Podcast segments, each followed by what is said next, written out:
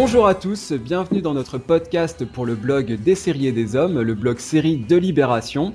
Aujourd'hui, nous allons parler d'un livre qui est sorti récemment en France et qui s'appelle Des hommes tourmentés, sous-titré Le nouvel âge d'or des séries, des Sopranos et The Wire à Mad Men et Breaking Bad.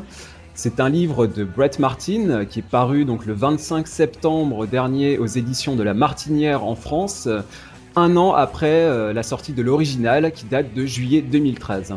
Brett Martin, c'est un journaliste américain généraliste qui écrit pour GQ, qui a écrit pour Vanity Fair, le New York Times et euh, tout un tas d'autres euh, magazines euh, divers et variés. il a été engagé en 2007 par HBO pour suivre et relater les coulisses des Sopranos à partir de la deuxième saison.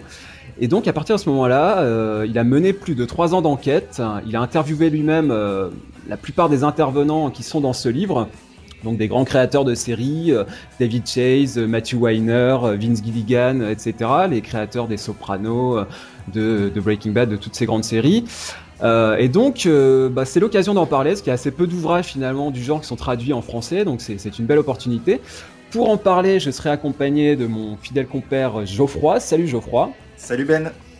Et j'ai également le plaisir d'accueillir Léa Cohen, qui s'est occupée de la traduction du livre en français. Donc, on est ravis de t'accueillir pour en discuter. Bonjour Léa. Bonjour Benjamin, et merci de m'inviter.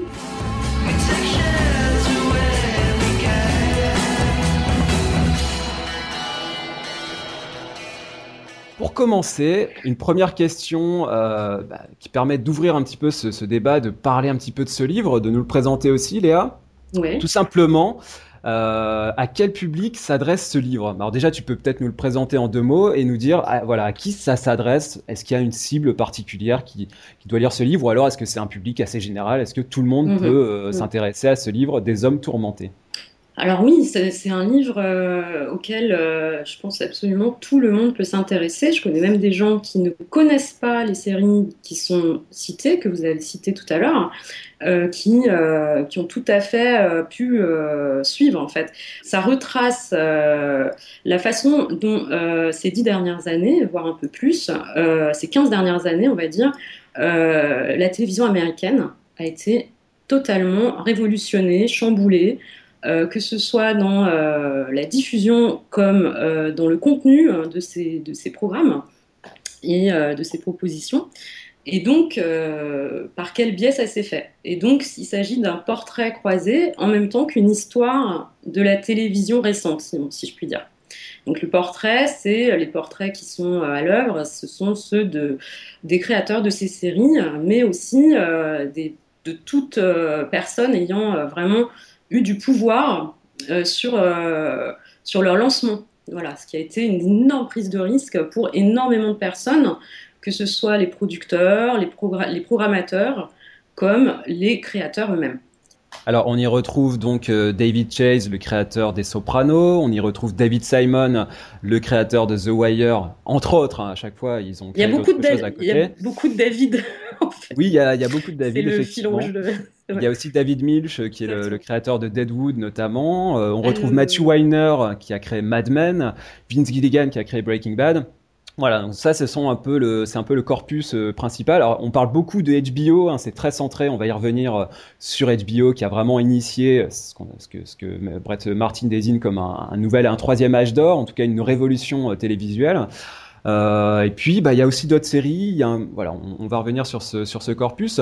Euh, alors, pour donner un peu des, outils de comparaison euh, à nos auditeurs, euh, je pensais beaucoup à, des livres qui ont été écrits pour le cinéma.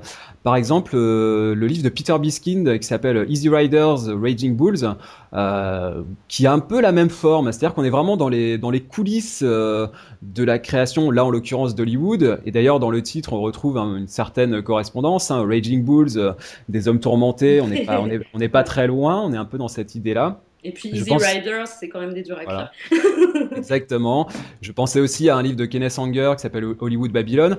Voilà, on est vraiment dans les coulisses, euh, comme je le disais en introduction, Brett Martin, il a, il a enquêté, donc on a parfois l'impression, alors est-ce que c'est une impression vraie ou une impression un peu surannée, enfin je ne sais pas, mais on a vraiment l'impression d'être dans la, ce qu'on appelle la writer's room, donc la, salle mhm. d'écriture où on a vraiment tous les dialogues, les, anecdotes, le processus créatif. Donc c'est ça qui est vraiment intéressant dans ce, dans ce livre. Alors c'est très américain, c'est-à-dire que c'est un principe déjà littéraire qui est une singularité américaine, c'est-à-dire un mélange de journalisme, comme tu l'as très bien dit, donc raconter des anecdotes, se nourrir comme ça de, de, la petite histoire, et mettre ça en perspective avec la grande histoire. C'est vraiment un principe d'écriture, quoi. alors, euh, donc par rapport à ce, public, euh, j'ai noté pour la, version française, hein, j'en profite euh, qu'on comptait dans ce, dans ce podcast, tu as ajouté des notes de bas de page. Mhm. Euh, par exemple, pour euh, un peu les, pour préciser les termes techniques, qu'est-ce que c'est qu'un drama, qu'est-ce que c'est qu'une franchise, qu'est-ce que c'est qu'un showrunner? Donc ça, c'était quoi l'idée? C'était de voilà d'apporter un petit peu de vulgarisation entre guillemets, c'est-à-dire d'expliquer euh, finalement au, lecteur lambda. Qui ne connaît pas forcément tout ce jargon, des choses qui n'étaient pas qui étaient pas forcément précisées dans la version Exactement. Bah, il y, a deux choses. La première chose, c'est que c'est par ailleurs aussi un outil quand même pour les scénaristes et euh, les réalisateurs et toute personne qui travaillerait dans le cinéma ou dans l'image euh, va être, euh, je pense, amené à, trouver ce livre indispensable. Enfin, je le pense vraiment, d'autant que c'est mon cas. Donc du coup, on a énormément comme ça de, de un champ lexical hein, qui est celui de l'écriture propre à la série et aussi de l'économie propre à la série et encore plus précisément celle qui est euh, à l'œuvre dans le livre, c'est celle euh, de l'écriture de séries américaines et de la production américaine qui a un certain nombre de, de spécificités. Voilà, donc on a voulu quand même euh, souligner ça. Et puis, enfin moi, ce que j'ai voulu faire aussi, c'est préserver le vocabulaire américain. Mhm. Puisque justement là aussi il s'agit d'une spécificité. Un drama, c'est un mot qui a une spécificité dans, dans, dans le vocabulaire américain. Oui, on aurait pu, euh, bah, on, aurait pu employer dramatique par exemple, mais c'est vrai que ça aurait été un peu, ça, ça dénaturait un peu le texte. Un showrunner, euh, je, ne sais pas comment on peut trop le traduire en, français. C'est vrai que c'est un, y a pas vraiment d'équivalent. C'est celui qui, supervise le show, quoi. Ben, en fait, la série. Euh, voilà, j'en parlais ce matin avec un, producteur de cinéma. Il s'agit pas effectivement ni d'un réalisateur. Un showrunner, c'est pas le réalisateur, et c'est pas non plus quelqu'un qui s'occuperait que de la que de la diffusion ou de la production. Mais c'est entre les deux. C'est quelqu'un mm. qui, euh, qui crée, qui invente, qui, qui, va superviser exactement, qui va avoir un rôle euh, déterminant dans la création artistique du projet, mais qui a aussi une particularité, c'est qu'il est impliqué financièrement en général. Il est coproducteur. By the time I was a kid, I knew I'd run a family business. What line of work are you in? Waste management consultant. A gift from Tony Soprano. Are you in the mafia? This is overdue. Am I in the what? Like my uncle ran it, like my father ran it. I'd run it. Alors Geoffroy, euh, c'est un, un, cas intéressant pour nous parce que euh, bon, les, les, séries donc on les suit régulièrement, on connaît ça très bien, donc tout ce jargon. Euh, euh, on, le connaît bien. C'est toujours par rapport à cette question de cible. Euh, bah, c'est vrai que personnellement, il y a, beaucoup beaucoup de faits euh, relatés dans le livre que je connaissais déjà. Mais après, je me, dis aussi que c'est parce que voilà, je me suis intéressé à HBO, je me suis intéressé à AMC, donc il notamment il, retrace l'historique un peu de ces deux chaînes, ce qu'on peut appeler le rebranding, c'est-à-dire le, changement de position et le fait mhm. qu'elles se soient axées sur les sur les séries. Euh, et donc, euh, par exemple, tout ce qui concerne la, cette posture un peu anti-télévision de David Chase, euh, le, le, la carrière journalistique de David Simon, son tempérament colérique, etc. Bon, ce sont toutes des choses que personnellement je connaissais déjà. Après, il y a, y a tout un tas d'anecdotes plus ou, plus ou moins croustillantes qui peuvent être intéressantes. Geoffroy, est-ce que voilà, est-ce que toi tu t'estimes dans la cible de ce livre? Est-ce que tu as appris des choses en lisant ce livre des hommes tourmentés? Oui, enfin, c'est un peu difficile de répondre à cette question parce que, euh, encore une fois, la question du public, de la cible, est pertinente parce que oui, euh, comme vous l'avez euh, remarqué, le livre, s'adresse peut-être en premier lieu à des, passionnés, des passionnés donc comme, nous, comme d'autres, ceux qui sont familiers de, de, tout ce vocable qu'a mis en exergue Léa. Mais, euh, mais voilà, ce qui est, ce qui est intéressant aussi, c'est qu'il y a des. Enfin, c'est déjà très bien écrit. Alors, ça veut forcément dire que c'est bien traduit aussi, mais c'est déjà très bien écrit. Et, euh, et, le livre, le livre, je pense, fait, se fait l'équilibre entre la pédagogie et euh, justement, comme tu disais, les anecdotes. Donc oui, il y a des choses que je, sais, que je savais déjà, dont j'étais déjà au courant, David Chase ou le caractère un petit peu borderline de, David Milch. Ou l'anecdote, par exemple, de euh, qui est bien connue de Vince Gilligan qui discutait avec un, ami scénariste parce qu'il galérait à oui, oui, oui, voilà, qui, qui, lui dit bah tiens si on imaginait un gars dans un camping-car qui serait de la méthamphétamine. Bon ça c'est connu. Quoi. Voilà, Quand, quand on s'intéresse évidemment on retrouve des choses qui, qui, font partie on va dire un petit peu de du mythe ou des légendes euh, que euh, voilà qu'on va dire qu'on construit les séries qui qui sont citées. Après ce qui est intéressant aussi c'est que voilà comme je le disais il y a des parties un petit peu romantiques moi, je pense notamment au, prologue, euh, l'anecdote autour de la disparition de Gandolfini. Euh, c'est la matrice presque d'un roman à, elle seule. Quoi. Il y a des. Euh, alors c'est choses comme la disparition, c'est pas sa disparition au sens de son décès parce que voilà, c'est ça. avant avant qu'il décède, mais c'est c'est un moment donné où en fait il, est absent du tournage et personne ne sait où il se trouve. C'est un épisode très important avec des hélicos, des moyens déployés qui sont très importants. Et là on a Gandolfini qui est euh, porté disparu donc euh, et il, il, ouvre son livre là-dessus. C'est ce qui est ce qui est bien, c'est que justement, enfin, en tant que tel, en tant que livre, ça se lit très facilement parce que je veux dire il y a, il y a un travail de, de, de, de journalisme, d'investigation où justement on est plongé, on est immergé dans dans voilà dans les euh, dans les writers' room, là où travaillent les scénaristes et en même temps, en tant que tel, ça se lit, euh, pour, pour, les, pour les profanes, on va dire, c'est assez passionnant parce que justement, c'est tout un monde qui se qui s'ouvre, qui se découvre et qui le fait de manière euh, plutôt élégante et plutôt simple. Donc on n'est pas dans... Voilà, tu, tu, mentionnais le l'ouvrage, je crois qu'il y a eu deux ouvrages de, de, Peter. Euh, oui, là, exactement. Ouais. C'est à la différence de ces deux ouvrages-là, dans mes souvenirs, Peter Biskin était comment dire, partait d'un, travailler sur un récit, on va dire, un peu plus éclaté. Il se permettait des passerelles, euh, on va dire, un peu temporelles et chronologiques, qui étaient un mm. peu éclatées. Alors que là, on est clairement dans quelque chose, euh, voilà, qui commence. Euh, on va dire avec les Sopranos et qui, qui, rejoint voilà Breaking Bad, Mad Men, en passant par justement un, un rapide historique de l'histoire de la télévision et comment était considérée la télévision à ce moment-là. Donc je pense que c'est voilà, il y a deux publics, euh, il y a deux publics qui sont complémentaires et euh, l'un peut autant de prendre de plaisir que l'autre, je pense. Hmm. C'est vrai que c'est très euh, narré, comme on peut dire. Voilà. Ça se lit de, ça se lit de manière fluide. mais après, c'est vrai que pour finir là-dessus, au, niveau des anecdotes bien connues, celle aussi de Chris Albrecht, le fameux dirigeant emblématique de HBO, qui un jour a pété les plombs sur un parking avec sa petite amie et qui a été démis de ses fonctions dans les jours qui ont suivi. Voilà, ça aussi, ce sont des choses qui sont connues, mais encore une fois, connues peut-être des initiés, pas forcément connues d'un grand public. Si je peux rebondir sur cette anecdote-là, justement, je trouve qu'elle est, elle est, euh, elle est pas placée par hasard. J'ai l'impression qu'elle est, elle est révélatrice qu'à partir de, enfin, qu'à un certain stade, euh, étant donné qu'il n'y avait pas tellement de, je pense, hein, on, on peut-être en rediscuter, il n'y avait pas tellement de concurrence face à HBO qui se présentait, avec le succès, avec la gloire, cette espèce de, de, de, pétage de plomb arrive, enfin, est explicatif, il n'est pas purement euh, voyeuriste ou people, etc. Il, voilà, il n'est pas gratuit, met en exergue euh, tout, ce, tout cet élan, toute cette frénésie qu'il y avait autour de, HBO. Donc je pense que même si on est familier ou on connaît l'anecdote, les personnes qui ne la connaîtraient pas, elle est, euh, elle est, justement très intéressante par rapport à ça, je trouve. Oui, ah il s'agit des, revers de fortune aussi, je dirais, parce qu'en fait, euh, Martine aimait l'idée comme ça que les séries, en fait, sont, représentent un peu la nouvelle forme de tragédie, chose qui a déjà été explorée euh, donc je pense évidemment à The Wire avec euh, euh, tous ces enjeux de pouvoir politique, ces, revirements justement de fortune, etc. Et je dirais qu'en fait, pour moi, ce qu'on voit à travers le livre de Brett Martin, c'est que Hollywood et le monde, lui aussi, est, aussi une forme de représentation comme ça d'un univers extrêmement cruel chose qu'on peut voir à travers les parcours. Je trouve, je, redis ça, c'est-à-dire que c'est assez, euh, c'est assez touchant. C'est-à-dire que c'est un, un, point de vue très humain.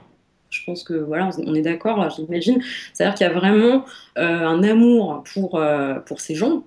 qui est assez remarquable, assez saisissant, tout en étant, donc c'est comme tu disais tout à l'heure, Geoffroy, tout en tombant pas dans la complaisance, c'est-à-dire te raconter des événements quand même qui sont pas forcément flatteur, c'est aussi une manière de, montrer leur part d'humanité à ces, créateurs, à ces producteurs, à ces, toutes ces personnes qui travaillent à, la création de.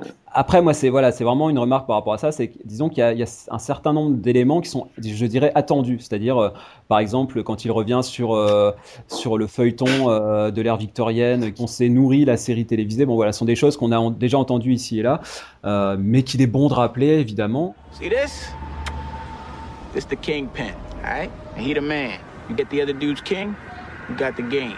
But he trying to get your king too. So you got protected. All right, these right here, these are the pawns. They like the soldiers, and they like the front lines. They be out in the field. So how do you get to be the king? It ain't like that.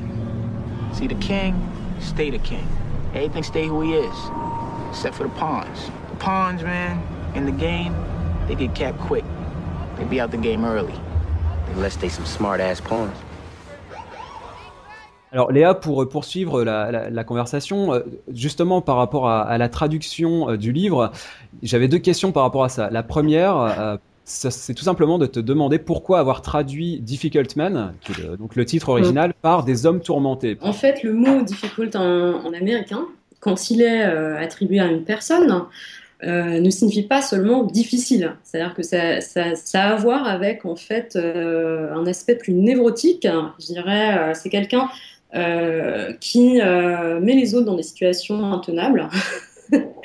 c'est quelqu'un qui va. Il y a quelque chose d'à la fois euh, drôle dans ce mot, d'assez piquant et d'assez tragique. C'est-à-dire que c'est quelqu'un qui va sans cesse créer des problèmes. Voilà.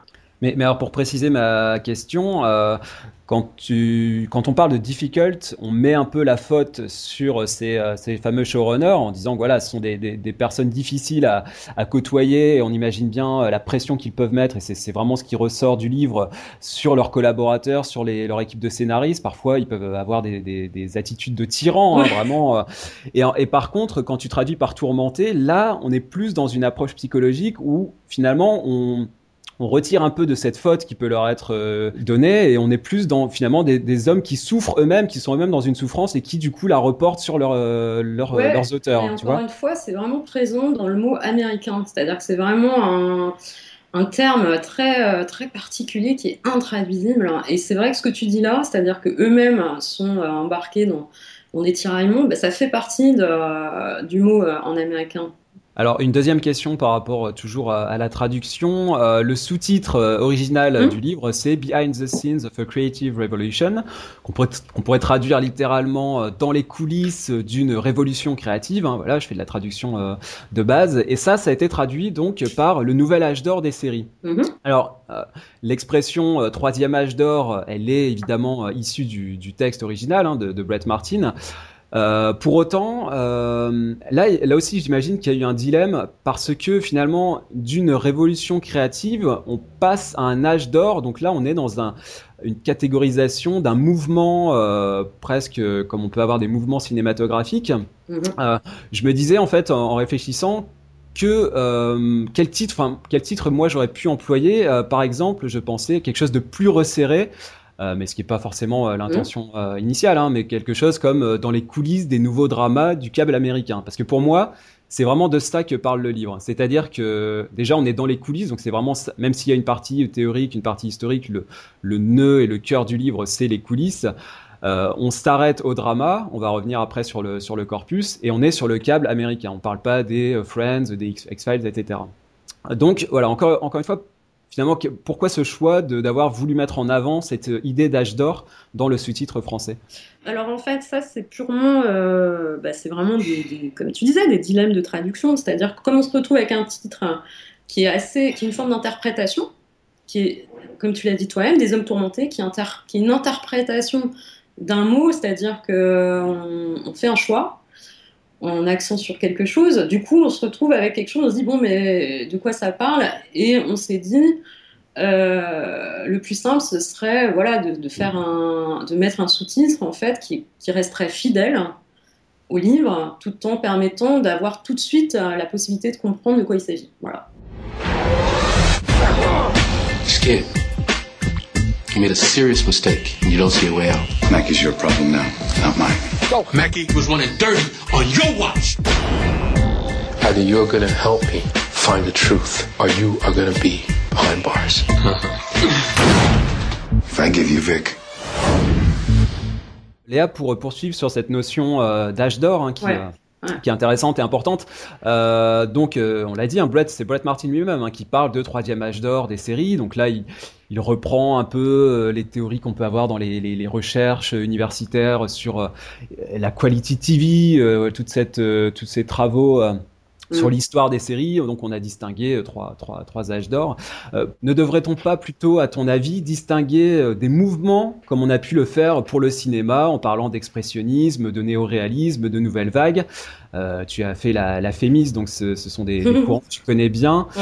Euh, là, finalement, on est dans, dans une approche différente. On parle d'âge d'or, donc euh, le, le- le problème que ça va poser, c'est que l'âge d'or numéro 3, 4, 5, 6, finalement, ça sera assez indistinct. Pourquoi finalement ne pas avoir parlé d'un mouvement, je sais pas, d'un mouvement des dramas du câble On aurait pu trouver une, une nomenclature comme ça qui puisse désigner ce- ces séries?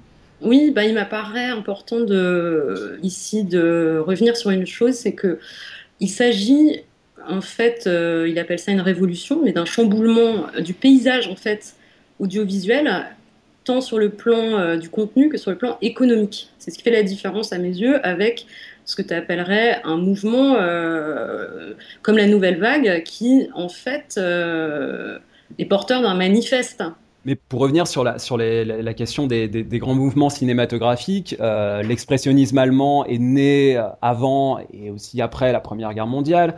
Le néoréalisme italien euh, est- est- est- découle aussi directement euh, de questions de production qui résultent de la Deuxième Guerre mondiale. La nouvelle vague, on peut aussi y voir tout un tas de, de- de questions de production, euh, les cahiers du cinéma, euh, la remise en cause d'un ancien cinéma. Et là, finalement, on peut vraiment faire un parallèle avec ce qui s'est passé pour HBO, euh, le fait que ce soit une, ca- une chaîne du câble premium et que donc il n'y ait pas ces questions de censure, euh, et donc il y ait beaucoup plus de liberté. Donc c'est pour ça que pour moi, on, on peut vraiment par- on aurait vraiment pu désigner un mouvement à Oui, proprement parler. J'entends très bien ce que tu dis. hein. On, on pourrait, on pourrait aller par là, mais c'est vrai que je considère, pour ma part, que c'est pas tout à fait la même chose quand même, parce que même s'il y a un aspect très politique et on le voit dans le livre, il y a un aspect en tout cas. euh, effectivement, autour de la censure, de la liberté qui est accordée à ces, gens euh, qui font les séries, il y a quand même pas forcément une idéologie.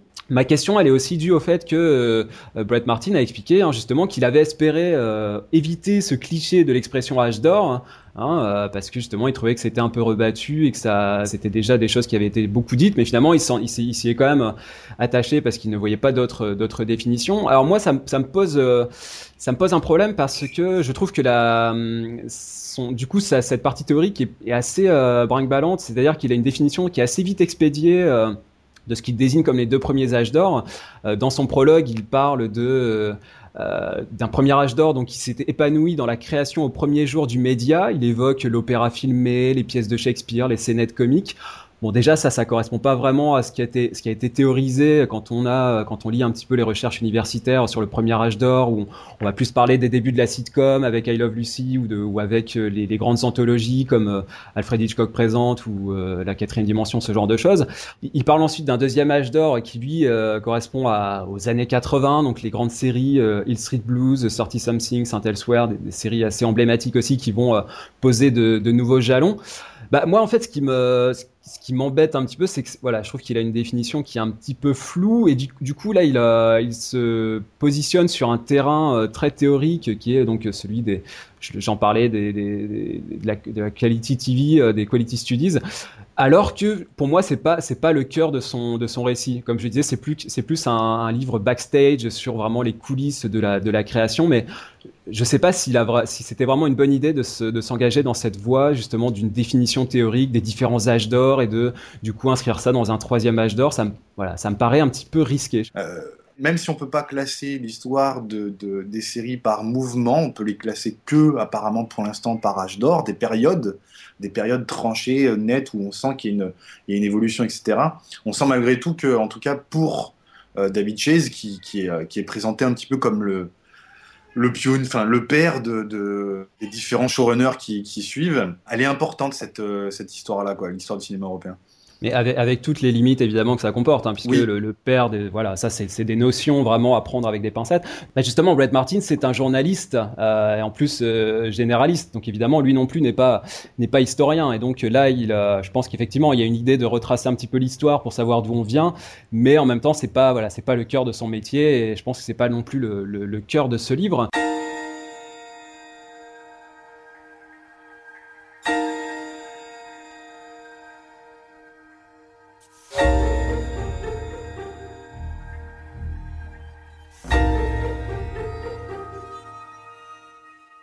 Question, euh, Geoffroy, sur le, sur le corpus qui est, qui est abordé dans ce, dans ce livre, puisque donc on, je, me réfère toujours euh, au titre, hein, euh, donc on parle de, quatre séries en particulier, Les Sopranos, The Wire, Mad Men, Breaking Bad.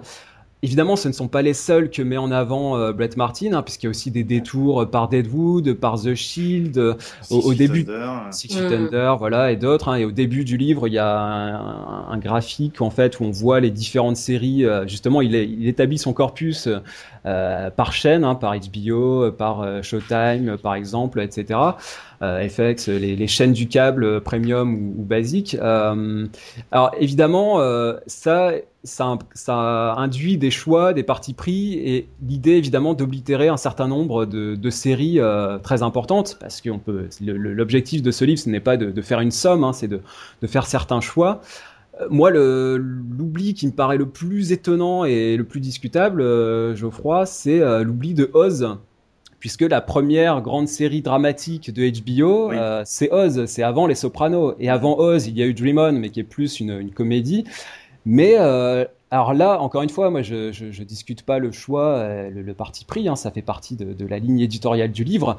Mais évidemment, si on me demandait mon avis sur l'histoire de HBO et sur l'histoire de la, nouvelle série, la série moderne américaine, il y a Oz bien avant euh, Les Sopranos. Et est-ce que, d'après toi, sans remettre en question le choix de Brett Martin, ça te paraît juste de commencer l'histoire disons que c'est un peu la voie, euh, la voie facile entre guillemets, c'est-à-dire que voilà David Chase, grande personnalité, euh, euh, très porté sur le cinéma, très anti-télévision, donc ça, ça fait un très bon sujet de, livre et je comprends tout à fait que Brett Martin se soit engouffré là-dedans, mais si on a une approche un petit peu plus historienne, bah, on peut considérer que Oz vraiment est la série qu'il aurait peut-être fallu mettre en avant en premier lieu avant d'attaquer les Sopranos.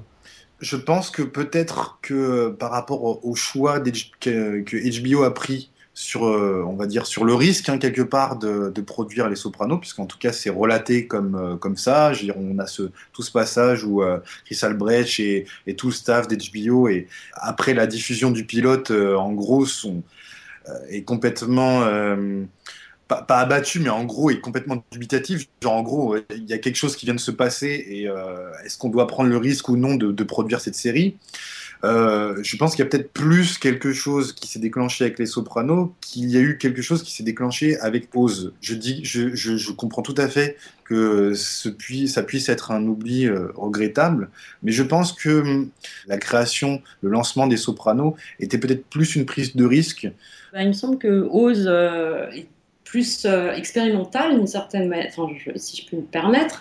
Et je pense que les sopranos s'emparent particulièrement euh, spécifiquement d'un genre, en fait, qui est le film de gangster. Il faut rappeler qu'HBO avait fondé sa notoriété sur la diffusion de euh, films classiques, hein. c'est-à-dire c'était euh, la chaîne sur laquelle on pouvait trouver une sorte de bibliothèque assez exhaustive hein, de films classiques. Or, là, qu'est-ce que fait Chase? C'est qu'il euh, dynamite complètement euh, le genre du film de gangster. En même temps, euh, évidemment, donc tu l'as dit, il emprunte un genre, le, film mafieux, il le détourne, il l'étend aussi avec l'art du temps qui est, la, série télévisée.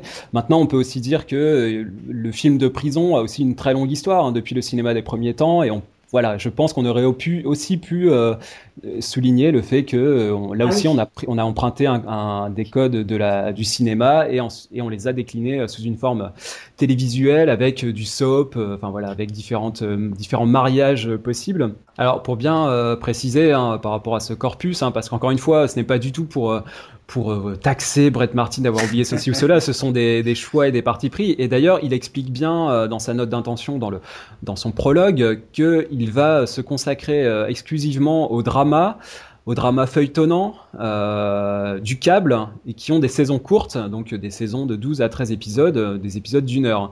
Donc là, il établit vraiment son voilà son cadre de travail, ce qui évidemment euh, implique qu'il omet euh, bah déjà tout ce qui est comédie. Euh, par exemple, Sex and the City, évidemment, est une série qui a, qui a marqué aussi une étape très importante dans l'histoire de, de, HBO, mais qui n'est pas traitée dans ce livre. Et au-delà de ça, ça implique aussi que, euh, alors, il oublie aussi les, toutes les séries de Showtime, hein, qui est le, le, concurrent principal euh, à la base de, de HBO, avec euh, Weeds, euh, mais ensuite avec d'autres séries.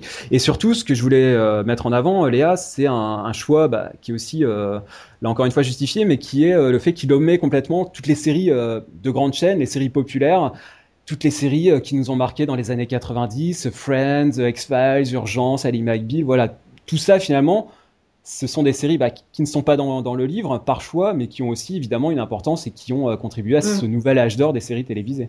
Il s'agit quand même d'un format.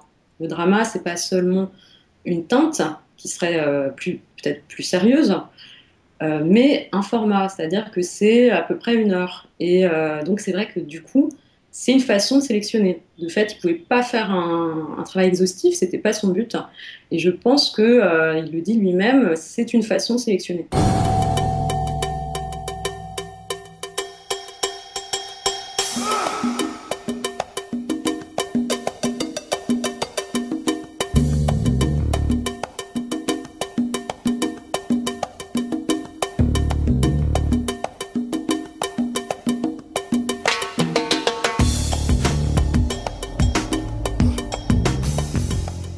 Question euh, encore une fois sur la euh, sur le, le, le titre hein, en question. Donc les, les, hommes tourmentés. Qui sont finalement euh, ces hommes tourmentés? Je m'explique.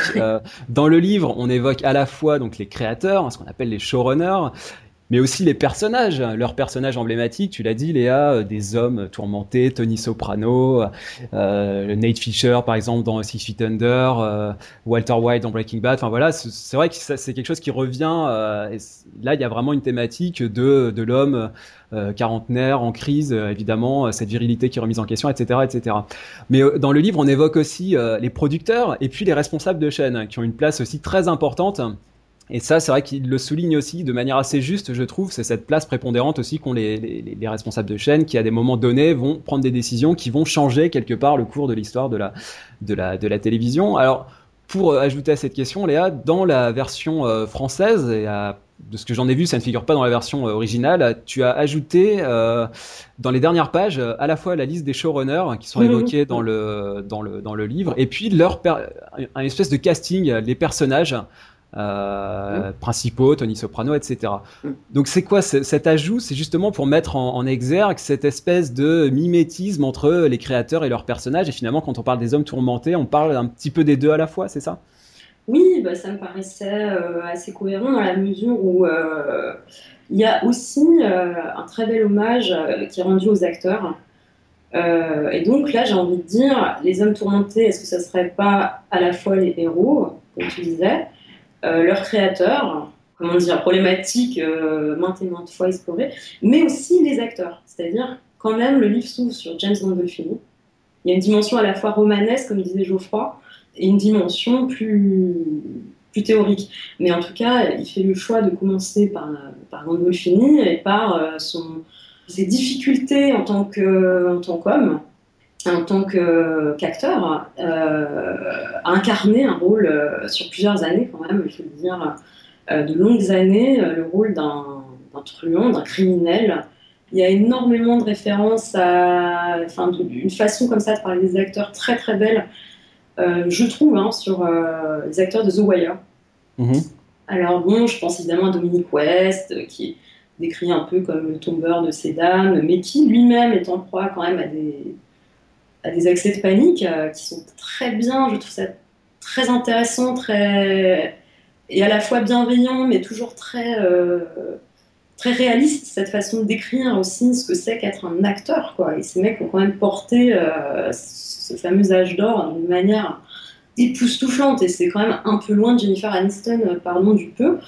Voilà, un mec comme Dominic West, un mec comme Rouillot, qui est pas spécialement, qui a pas été forcément assez exploité par la suite, l'acteur qui incarne Bubbles, Ouais, mais c'est intéressant ce que tu dis par exemple sur, euh, sur, enfin voilà, sur, sur, Jennifer Aniston par exemple, parce que là on est dans un, finalement euh, sur, sur The Wire, la pression est complètement différente. Hein. Une Jennifer Aniston sur Friends, elle a une pression démesurée par rapport au succès de la série et par rapport à, aux chaînes, euh, par rapport aux sponsors, etc. Là sur The Wire, c'est vraiment une, une dimension artistique finalement, et donc il y a, y, y a, vraiment cette porosité entre la vie des acteurs et puis ce qu'ils peuvent ressentir dans leur personnage. C'est ça, c'est bien retranscrit. On voit dans The Wire qu'il y a deux, il y a deux écoles entre euh, certains qui vont euh, faire la nouba, qui vont dans les strip clubs, dans les clubs de striptease, etc., qui vont picoler. Et puis il y a une école plus sage euh, et Dominique West qui est un peu déchiré entre l'Angleterre parce qu'il est anglais et les États-Unis. Il a plusieurs jobs en même temps. Enfin voilà, on, ressent cette cette vie de groupe d'acteurs qui qui se, qui se reportent vraiment sur, leur, sur la série, sur la fiction. Quoi. Geoffroy, euh, entre la version euh, originale et, la version française, sur la version originale, on a donc Tony Soprano en couverture, en grand, et sur la version française, on a en vis-à-vis Walter White et le même Tony Soprano. C'est l'occasion pour moi d'évoquer un petit peu cette, cette différence d'approche entre bah, ce qu'on peut appeler deux types de showrunners. donc on l'a dit, David Chase, quelqu'un qui est plutôt axé sur le cinéma, qui a un tempérament très fort, euh, un ego aussi assez important. Et puis Vince Gilligan, euh, créateur de Breaking Bad, qui a une approche assez différente, qui a l'air d'être quelqu'un de, plus posé, de plus affable, qui se préoccupe plus du bien-être de son équipe, de ses scénaristes. On peut aussi euh, évoquer le cas qui est un petit peu traité dans le livre de, de, la Writers Room de, de Six Feet Under, hein, Alan Boyle, qui est aussi quelqu'un finalement pas si tourmenté que ça. En tout cas, il le fait moins ressentir. Donc, est-ce que euh, finalement, on a, deux types comme ça de, créateurs? Et finalement, euh, Geoffroy, un, showrunner avec une grosse pression sur des grosses séries comme ça, c'est pas forcément quelqu'un qui est euh, détestable, irritable. Ça peut aussi être quelqu'un d'assez aimable et agréable à vivre. Bah oui, oui, oui, je suis d'accord avec toi. Enfin après, euh, bon, je, je pense que le tout est à prendre avec des, des pincettes, hein, puisque euh, on sait bien qu'il y a, a jamais une seule version de la vérité. Donc euh, bon, celle que nous livre Brett Martin via différents différents intervenants et reste reste intéressant par rapport à, à justement à, à, ce qui se fait malgré tout, je pense, dans les deux écoles, dans la douleur, parce que mm. ça c'est ça c'est ça c'est prégnant, j'ai l'impression. Euh, autant on a, on a l'impression de, de, de, euh, d'avoir le portrait de personnes comme David Chase ou, euh, ou même Matthew Weiner comme étant des gens qui sont autocratiques, qui sont, on, peut le dire, assez, assez exécrables, assez détestables. Oui, ce sont des gens très égocentriques, qui ont un tempérament volcanique. Qui sont, on a l'impression qu'en même temps, Martine nous, nous, nous explique ça, nous justifie ça par cette espèce d'accumulation de frustration des années passées, paradoxalement, à se faire la main sur des séries moins notables et qui mm. explosent. Euh, qui explosent complètement dans un contexte où en gros les, les pleins pouvoirs leur sont conférés. Et en même temps, voilà, d'un côté, comme tu disais, il y a, y, a, y, y a, des types comme Alan Ball ou comme Vince Gilligan qui sont euh, peut-être pas plus affable, mais en tout cas, qui, il est très, il est très, euh, il est très clair que c'est eux qui ont le dernier mot, mais qui en même temps, euh, il y, y, a moins le sens de compétition, j'ai l'impression, en tout cas dans les Writers Room, euh, de ces deux showrunners là, que euh, que David Chase. Mais encore une fois, j'ai l'impression que voilà, les choses se font vraiment avec le sang et la sueur, quoi. Ouais. Et puis il y, a, cette anecdote assez croustillante sur euh, sur euh, Alan Ball, euh, justement pour Six Feet Under, qui euh, on, donc on nous explique à un moment euh, il y a eu un scénariste pour la première saison qui euh, objectait à l'idée qu'on introduise un épisode de Six Feet Under par la mort d'un enfant hein, parce que il estimait que ça passerait jamais sur une, même sur une chaîne comme HBO et, et le mec finalement voilà Alan Ball laisse passer. Il fait quand même passer son idée donc c'est bien introduit. D'ailleurs c'est un très bel épisode de Six Feet Under. Et à la fin de la saison le scénariste en question il est viré quoi. Donc pour dire que même quelqu'un d'aussi qui peut paraître affable comme comme Alan Ball il a aussi son tempérament. Et si vous vous mettez en travers de son chemin, vous pouvez euh, en payer le prix. The body is not one member, but many. The foot should never say, because I am not the hand, I am not of the body. And the head should never say, because I am not the eye. I am not of the body. Now there are many members indeed.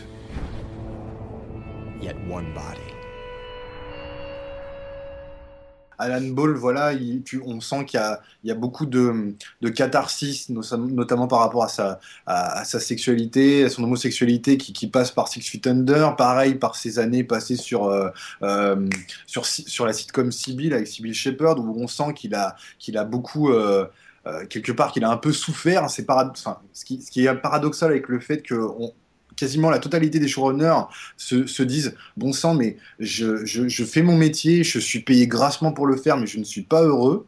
Et en même temps, quelqu'un comme Vince Gilligan, qui, euh, qui, qui peut-être se fait un peu plus la main sur, euh, sur X-Files, qui en tire les fruits d'une expérience qui, qui, était gratifiante, parce que quand on l'écoute, il a beaucoup appris de Chris Carter.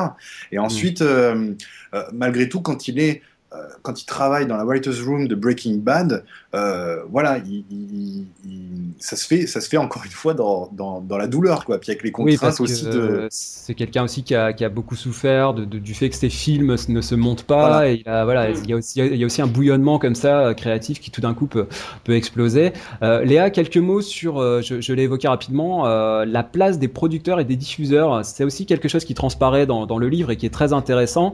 Brett Martin met en avant le rôle de Grant Tinker, qui est un, voilà, un patron emblématique de la MTM. MTM, c'était les initiales de Mary Tyler Moore, qui était son épouse à l'époque. Et ensemble, ils vont produire Hill Street Blues, Saint Elsewhere, des, séries très importantes.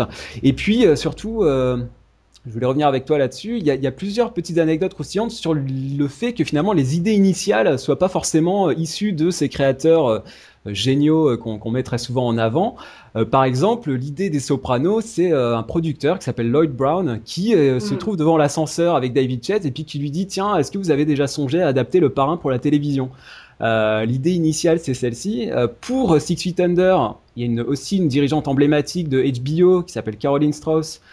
qui est ensuite devenue productrice exécutive, hein, on peut la retrouver sur Game of Thrones par exemple, qui elle aussi va glisser l'idée, voilà, de, de l'idée initiale de Six Feet Under à l'oreille d'Alan Ball. Euh, de même, j'ajouterai à ça, pour le renouvellement de The Wire pour la saison 4, on, met aussi en avant l'inspiration de Chris Albrecht, qui là se trouve à un moment clé parce, parce que la série euh, a fait trois saisons euh, qui paraissaient se tenir d'elle-même et il, se pose la question de savoir s'il faut continuer ou pas alors que la série a quand même une audience assez, assez réduite. Un dernier exemple qui est mentionné dans, dans le livre, c'est le financement du pilote de Mad Men, donc 2 millions de dollars par euh, la chaîne AMC sans l'apport d'un studio. C'est-à-dire que là, il, se lance un petit peu sans filet euh, euh, sur cette série quand même très qui, mijote depuis longtemps, qui est passée de chaîne en chaîne, tout le monde l'a refusé. Donc c'est il y a vraiment une prise de risque maximale d'AMC.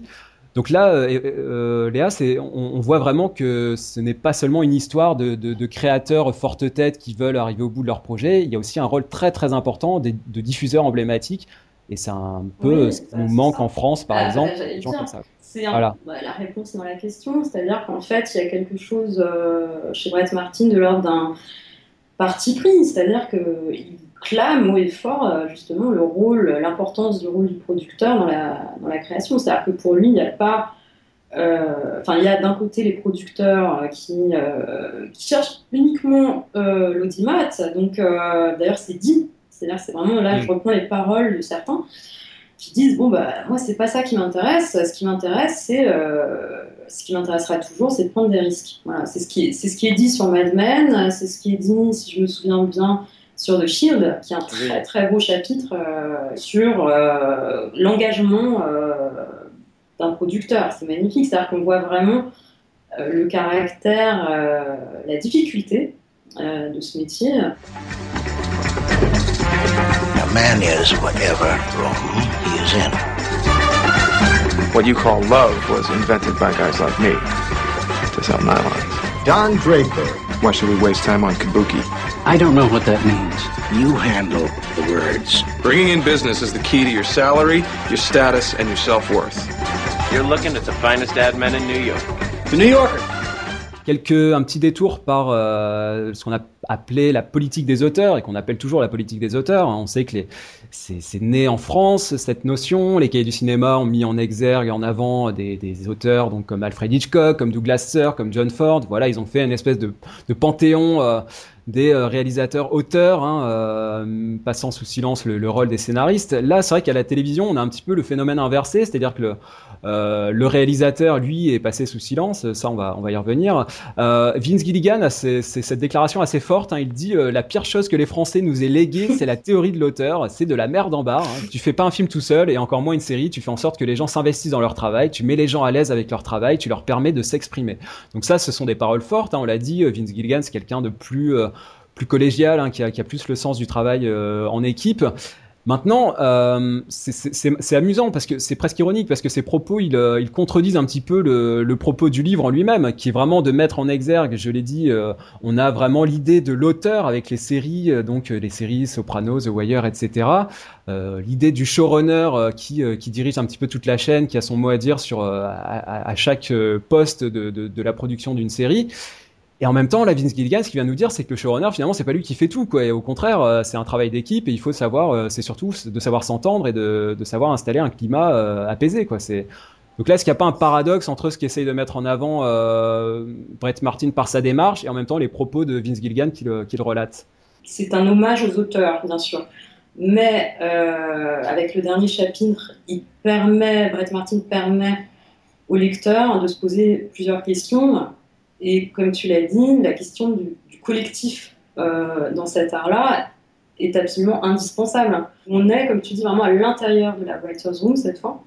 Et on voit carrément un épisode se construire. C'est assez génial de voir qu'en fait, il s'agit d'une création à, à, plusieurs mains. Alors, alors tu, tu l'as dit, euh, ce qui est amusant, euh, de mon point de vue, hein, c'est que donc euh, Brett Martin retombe un petit peu sur ses pattes dans, le, dans, dans ce dernier chapitre, qui est donc consacré à un, dilemme. Enfin, on est dans la, dans la salle d'écriture de, Breaking Bad, et là, il bute, les auteurs butent sur un, un rebondissement. Ils n'arrivent pas à trouver finalement ce qu'il faut, ce qu'il faut mettre en scène. Donc là, on voit bien le, le processus créatif, et c'est l'occasion pour Brett Martin de mettre en avant justement cette chaîne de travail. C'est à ce moment-là qu'il cite les, tous les intervenants, euh, les assistants, réalisateurs, etc., etc., les costumiers.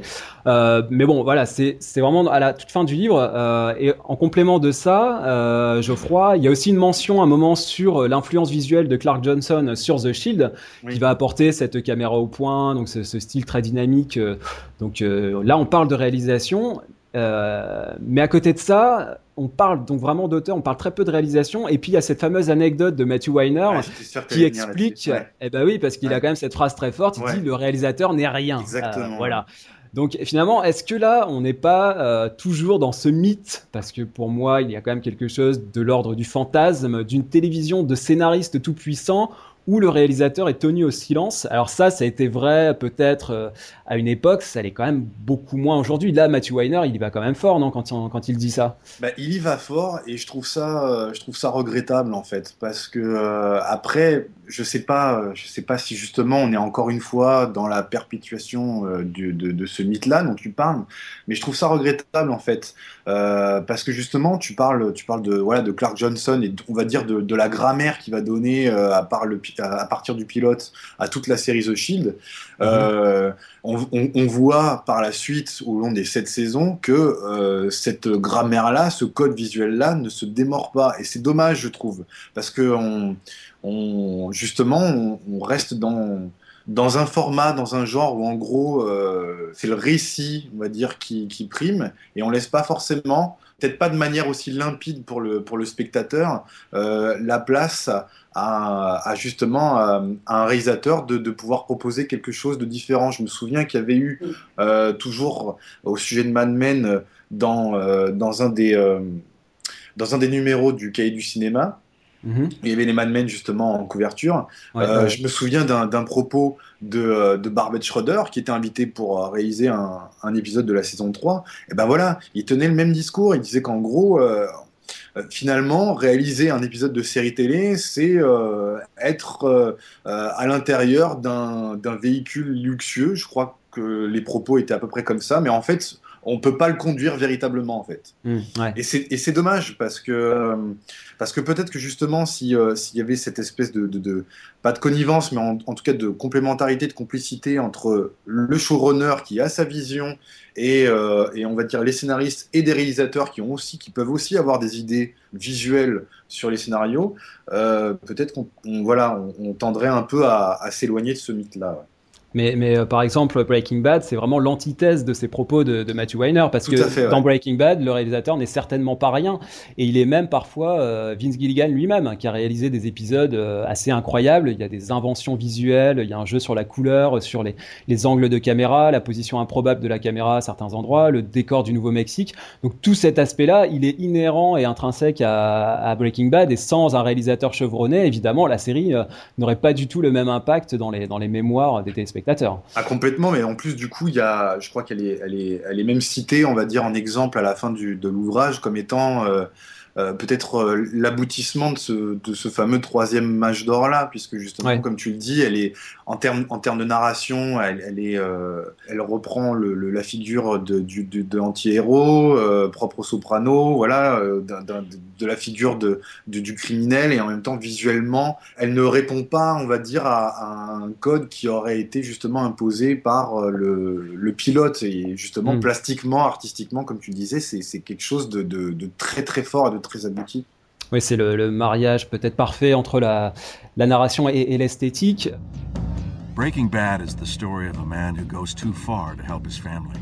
The story of a kid striving to make something of himself. The story of a family dealing with cancer. The story of a woman who ignores warning signs about her marriage. The story of a man living outside the law. The story of a family being torn apart. It's an American tragedy. Alors une dernière question, Léa. Euh, alors il y a deux anecdotes qui m'ont qui m'ont beaucoup euh, intéressé, qui, qui je, trouve, je trouve assez passionnantes. Il y en a- la première, c'est celle euh, sur Todd Kessler. hein. Todd Kessler qui a été donc un scénariste des Sopranos, mais qui voilà, qui a pas vraiment réussi à s'imposer dans la salle d'écriture et qui va être viré par euh, David Chase. Et donc on nous explique que suite à ça, il va co- il va co-créer euh, la série Damages hein, avec euh, Glenn Close. Et euh, donc là, on retrouve vraiment euh, un parallèle entre euh, finalement ce qui lui est arrivé en tant que scénariste et euh, le synopsis de la série, euh, puisque euh, Damages, on a une jeune avocate qui se retrouve sous le joug d'un, d'un, patron tyrannique, hein, qui est en l'occurrence euh, Close. Et, euh, et en plus de ça, bah, le titre de la série Damages renvoie évidemment à- directement à l'expérience euh, euh, de, Todd, Kessler en tant qu'auteur. Donc ça, je trouve ça vraiment, euh, vraiment très bien vu et pour le coup, c'est bien amené. On, comprend très bien le, le parallèle avec ce qu'il a pu euh, vivre. Euh, la deuxième anecdote qui est intéressante, c'est euh, et c'est même tout un passage là qui est assez passionnant sur euh, cette histoire de co-signature des scénarios.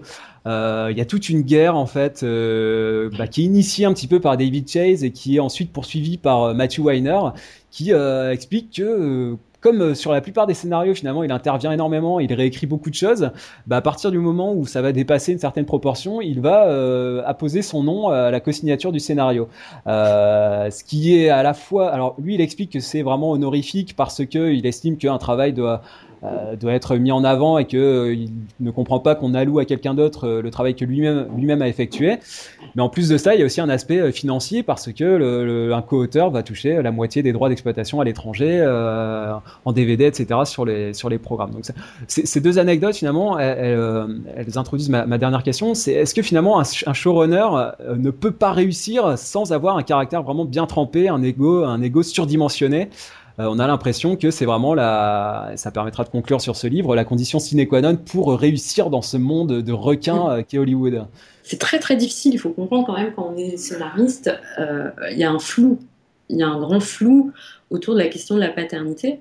Et je crois que ce qui est mis en avant à travers Weiner de façon un peu excessive, même beaucoup, mais ce qui a le mérite d'être mis en avant, c'est cette question-là, euh, qui est rarement évoquée euh, euh, quand on parle de, cinéma ou de télévision, c'est la question de la paternité. Et c'est vrai que, euh, à contrario, Vince Gilligan se met à l'écoute, ou un- quelqu'un comme Alan Ball, ce sont, des, showrunners qui se mettent à l'écoute de leurs scénaristes. Moi, je pense que l'idéal, ce serait d'arriver à, trouver un intermédiaire entre les deux, c'est-à-dire à être capable de porter une vision et, en même temps d'être à l'écoute de, de ces techniciens. Parce que quand même, un scénariste, c'est un technicien. Euh, Geoffroy, euh, si euh, tu voulais tenter ta chance à Hollywood, est-ce que tu crois que tu aurais le, le, tempérament et l'ego pour t'imposer dans une salle d'écriture? Il en faut, il en faut beaucoup hein, pour, pour y arriver. Hein. Ouais, non, mais je, je, je sais pas, j'espère, ouais, ça serait, ça serait intéressant comme expérience. Mais, mais euh, ouais, je, je, je, pense avoir la, la une préposition similaire à celle de, de Vince Gilligan, tu vois. On, te, on, te, souhaite de créer le, le prochain Breaking Bad.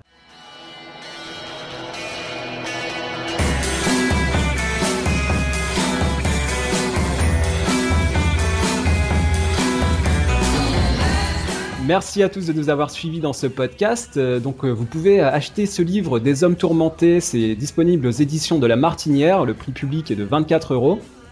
Il y aura également donc euh, une rencontre avec Brett Martin le samedi 15 novembre à partir de 18h à la librairie Les Cahiers de Colette, c'est au métro Rambuteau à Paris. Donc si vous voulez rencontrer Brett Martin et Léa par, par la même occasion, n'hésitez pas à vous y rendre. En attendant, vous pouvez nous suivre sur le blog des séries et des hommes. Vous pouvez également nous écrire à l'adresse libé.feuilleton avec un. Vous avez la page Facebook, le compte Twitter si vous avez des questions, des remarques, des observations sur ce podcast. Et donc nous, on vous dit à très bientôt.